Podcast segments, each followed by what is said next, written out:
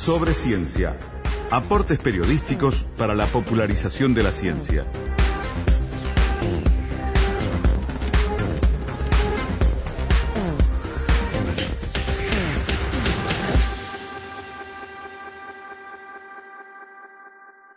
El sitio arqueológico de Arroyo del Vizcaíno es uno, o, tal vez eh, sin el uno, es el yacimiento paleontológico de megafauna más importante de Uruguay, que viene siendo investigado desde hace ya muchos años y sin embargo, recuerdo claramente la conversación que tuvimos con el investigador Richard Fariña aquí en estudios hace un tiempo, tiene aún por delante eh, muchos años más de investigación para poder de alguna manera conseguir un abordaje completo de todo lo que es el, depósito de megafauna de restos de eh, animales que habitaron en estas tierras hace aproximadamente 10.000 años atrás. Eh, y además de esto, la hipótesis de presencia humana en este yacimiento le agregó todavía en su momento y le sigue agregando un interés especial en una investigación que todavía debe dar hacia el futuro resultados definitivos. Pero hay un hito, eh, y eso es de eso de lo que queremos hablar, que se verificó el viernes 3 de mayo y tiene que ver con la inauguración de un laboratorio nuevo y de un repositorio de la colección paleontológica Arroyo del Vizcaíno. De eso vamos a conversar con eh, Richard Fariña. ¿Cómo estás, Richard? Buen día.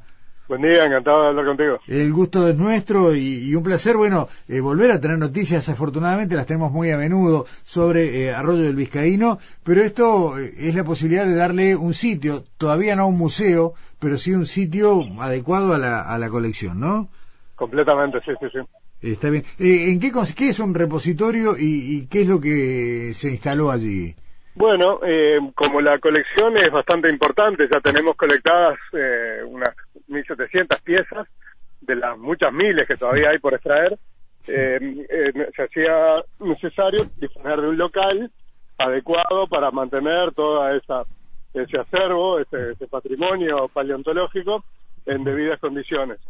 Entonces, eh, a través de un convenio con, con la NEP, de hecho, el, eh, increíblemente para ese país, la, la realidad fue más rápido que el trámite. Eh, Excelente. Eh, todavía no está firmado el convenio, todavía está, está elaborándose, pero ya, ya se, ya, ya disponemos del local este para, eh, para conservar debidamente todo, todo el material y tener allí además el laboratorio de preparación, una pequeña oficina y una pequeña exhibición también del, para, para ilustrar al público, ¿no? Para que eso llame la atención de, de la gente y, y, que puedan disfrutar de ese del conocimiento que se genera a partir de ese yacimiento paleontológico. Estamos hablando, y simplemente a modo de recuerdo de lo que fue aquella conversación donde nos diste mucho más detalle, Richard, del el yacimiento más grande de megafauna hasta ahora encontrado en territorio uruguayo.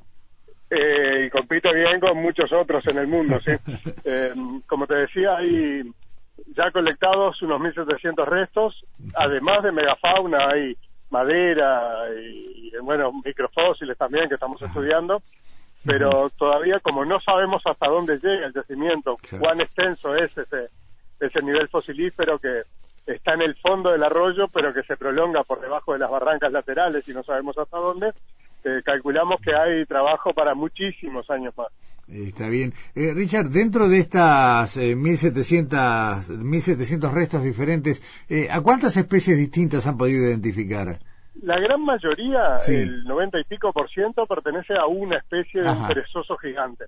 Los perezosos son animales, los que se conservan hoy en día, no los que sobrevivieron a esa gran extinción de hace unos 10.000 años.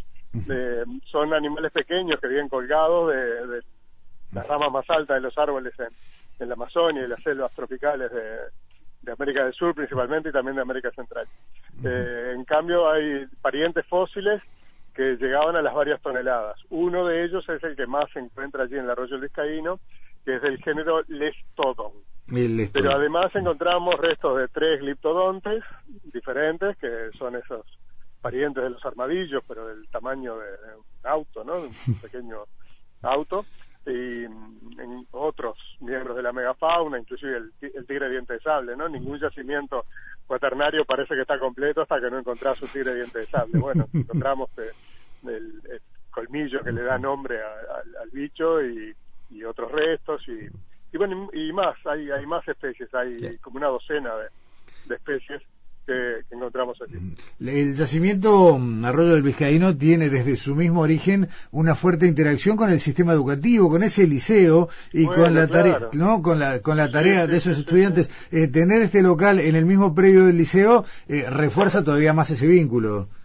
Eh, se conservaron allí sí por mucho tiempo, por supuesto en las mejores condiciones que ellos podían, que no, o sea, no estaba asegurada la la conservación. La, conservación profesional, digamos, ¿no? Que ahora que estamos los, paleontólogos a cargo, pero le tenemos una inmensa gratitud al liceo por haber conservado ese acervo durante varios años cuando lamentablemente la cosa había quedado un poco dejada de lado por parte de los de los profesionales, ¿no?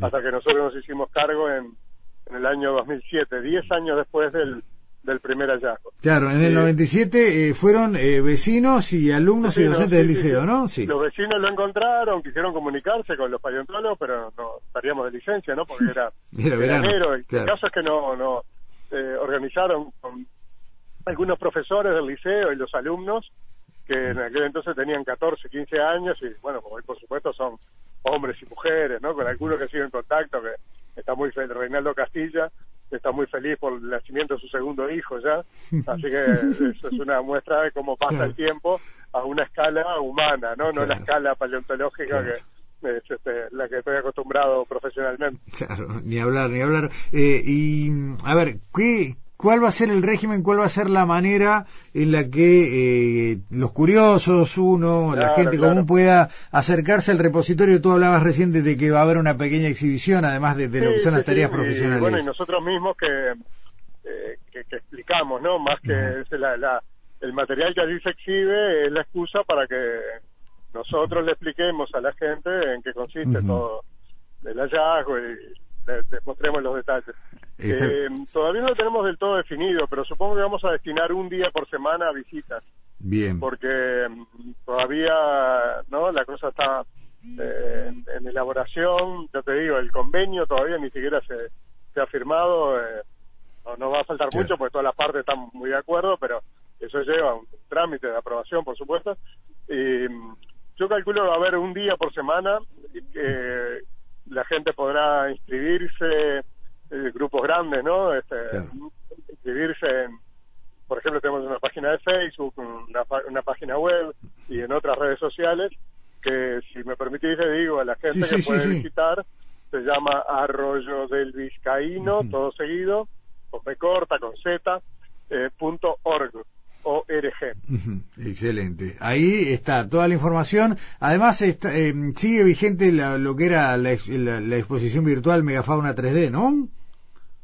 Claro, claro, claro. es otra página asociada a esta, Megafauna 3D, 3 con número, eh, punto org también, eh, que se puede visitar y eh, allí se pueden ver algunos de los fósiles que colectamos en, en el sitio El Vizcaíno y, y otros en el que, que también hemos procesado en otros museos y, y se ven y se pueden medir y dar vuelta como si uno tuviese el, el fósil en la mano. Digamos, claro, excelente. Eh, Richard, a partir de, estos descubrimientos, eh, en aquella entrevista que yo le voy a recomendar a la gente que si tiene curiosidad la puede encontrar en nuestra página, incluso todavía en las redes sociales de, cuando tú nos visitaste, quedó bastante claro eh, el asunto que sigue siendo polémico para la ciencia en cuanto a la presencia no de huellas humanas en estos restos y, su correlato en cuanto a la datación de la presencia de seres humanos en estos territorios Ahora, ¿cuánto más? Ciencia, una cosa, la ciencia es polémica.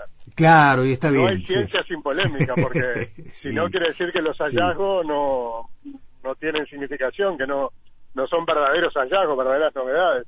Entonces, cualquier cosa que, que avance sobre lo que se conocía antes despierta las necesarias resistencias para que uno demuestre debidamente que ha trabajado como corresponde y no ha dejado de lado observaciones y, y aún así las interpretaciones que uno le da a las evidencias pueden ser variadas, ¿no? Porque para eso somos seres humanos y cada uno tiene un cerebro propio y lo debe usar. Y está, y está bueno. La, polémica, la polémica es buena. siempre digo que el que te critica es tu mejor colaborador porque te señala algún aspecto que vos habías soslayado. Sí, sí, el te critica tu trabajo, ¿no? si me critican mi peinado, bueno, no tengo más nada para decir que, estar de acuerdo. Pero lo cierto es que es que la, la crítica es el, el, incentivo para la profundización de, de la tarea y la búsqueda de la, búsqueda de la justificación eh, y el argumento adecuado. Eh, ahora, ¿a dónde iba con, con mi pregunta, eh, Richard? Eh, ¿Qué más? Eh, vos decías, bueno, nos falta mucho por, por, explorar, por ver qué más hay en este yacimiento. ¿Qué más se puede aprender? ¿Qué más se puede encontrar? Eh, ¿Qué, ¿Qué, preguntas pueden empezar a encontrar una respuesta profundizando la investigación ahí en el sitio paleontológico? Seguro. Sí, sí. Eh, la evidencia que nosotros presentamos por el lado de las marcas es muy fuerte. ¿no? Es una evidencia de muy buena calidad. Y la gente que la que la analiza mm, considera que eso es una, una fortaleza de, nuestra propuesta. Eh, después, la cuestión es que todavía estamos lejos de entender cómo se formó el yacimiento. y eso es crucial para, para poder avanzar en, cualquier sentido en relación a la presencia humana. ¿no? Ahí eh, empezamos a desarrollar una, una idea eh, y bueno, en fin, esto lleva un tiempo, ¿no? Por supuesto que precisamos más observaciones, precisamos más análisis de los datos ya colectados, eh, enfoques nuevos. De hecho, ahora eh, estamos trabajando en, en el contexto de un proyecto que se llama Núcleos de la Universidad de la República, en el que intervienen geólogos, arqueólogos, eh, ingenieros, además de nosotros, los, paleontólogos, por supuesto. Eh, ese es el, camino por el que vamos a avanzar ahora en el, en el futuro próximo. Excelente. Eh, la próxima charla, espero que sea allí. Ah, sí, sí, sí, a las órdenes, por supuesto, claro. y, nos contarán un poco las teorías que están manejando sobre el porqué de este yacimiento tan Bueno, y los, avances, ¿no? Porque lo que sí te prometo es que vamos a seguir trabajando con, con todo el entusiasmo que traemos y dando a conocer también a la población, porque en definitiva son es la gente que paga impuestos eh, la que financia esta actividad y se merece que les devolvamos algo de ese conocimiento que ellos ayudan a generar bajo forma de cultura general, aunque sea, ¿no? Sí, y, en forma de una ventana a, ese fascinante pasado que, vamos conociendo de a poquito. Richard Fariña, sí, no te decía que también lo devuelven en forma de una ventana a ese pasado fascinante que vamos descubriendo de a poquito, ¿no? sí, sí, Richard Fariña, muchas gracias por hoy y la seguimos. Encantado, encantado. Igualmente, chao, chao.